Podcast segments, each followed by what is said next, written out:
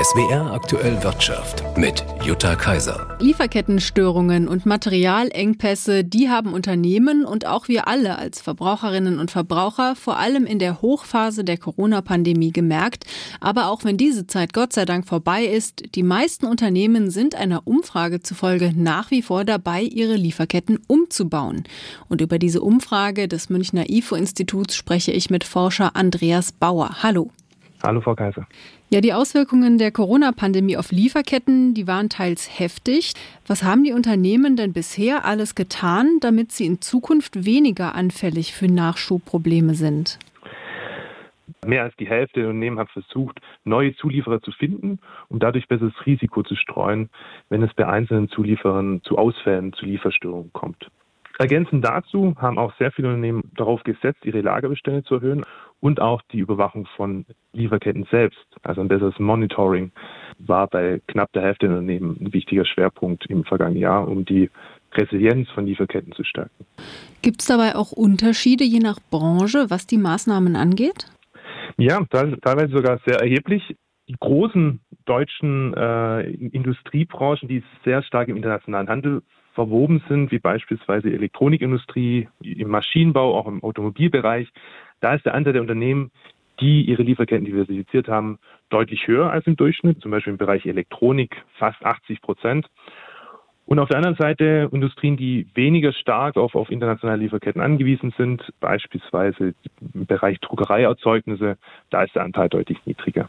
Interessant ist auch, dass viele Unternehmen im Automobilbereich noch eine zusätzliche Maßnahme getroffen haben, nämlich das sogenannte Insourcing. Also ein Drittel der Unternehmen hat versucht, Produktionsschritte, die vorher nicht Teil des Unternehmens waren, selbst zu produzieren. Können Sie denn was dazu sagen, wie schwer das den Unternehmen gefallen ist? Ja, ich denke, das ist je nach Maßnahme sehr unterschiedlich.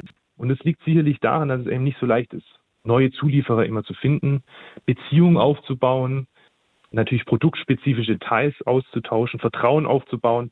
Das ist also eine Maßnahme, die Diversifizierung, die, die, die wahrscheinlich auch noch deutlich mehr Zeit benötigt. Und gleichzeitig sehen wir auch, dass es eben gerade kleinen und mittelständischen Unternehmen, die vielleicht nicht so viele Ressourcen haben, deutlich schwerer fällt, ihre Lieferketten breiter aufzustellen, neue Zulieferer zu finden als Großunternehmen, die auch es deutlich leichter haben, ihre Lieferketten dann im Anschluss auch zu überwachen.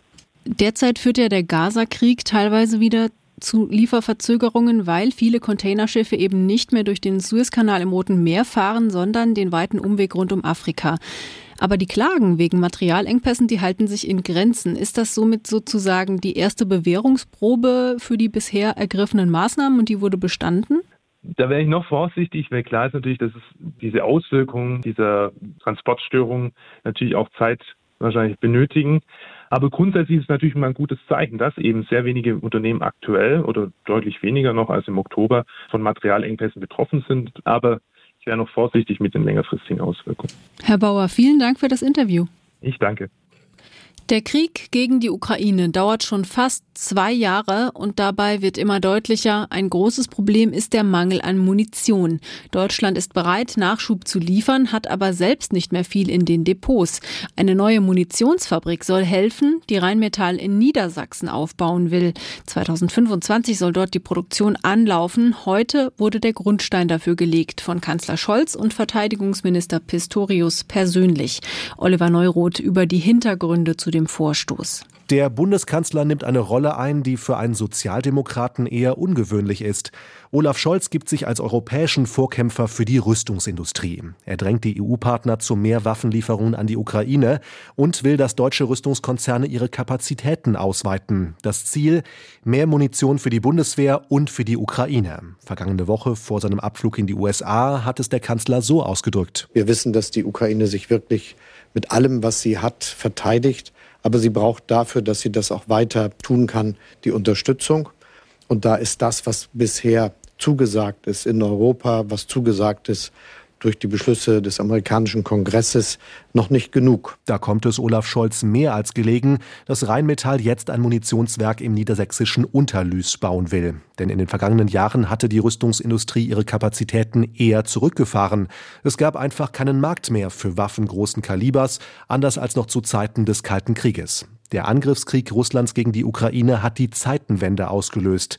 Raphael Loss von der Denkfabrik European Council of Foreign Relations meint, dass neue Munitionsfabriken schon kurz nach dem russischen Überfall hätten entstehen müssen. Dann wäre die Ukraine jetzt nicht in der schwierigen Lage, mit der Munition aus dem Westen haushalten zu müssen. Was wir verpasst haben, ist tatsächlich die Produktion damals schon hochzufahren. Damit hätte man ein paar Monate zumindest von diesen Produktionszeiträumen runterhobeln können, ähm, die uns jetzt ein bisschen auf die Füße fallen. Einfache Munition Munition besteht im Wesentlichen aus dem Gehäuse, einem Zünder, Sprengstoff und der Treibladung.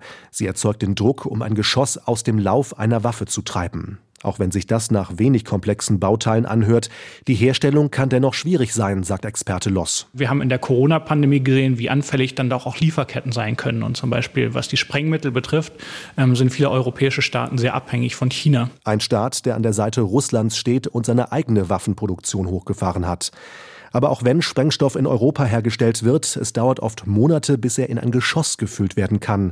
Er muss erst ausdünsten, bestimmte Gase müssen entweichen, damit die Munition zuverlässig in Waffensystemen funktioniert. Rheinmetall will im neuen Werk in Niedersachsen pro Jahr bis zu 200.000 Artilleriegranaten produzieren.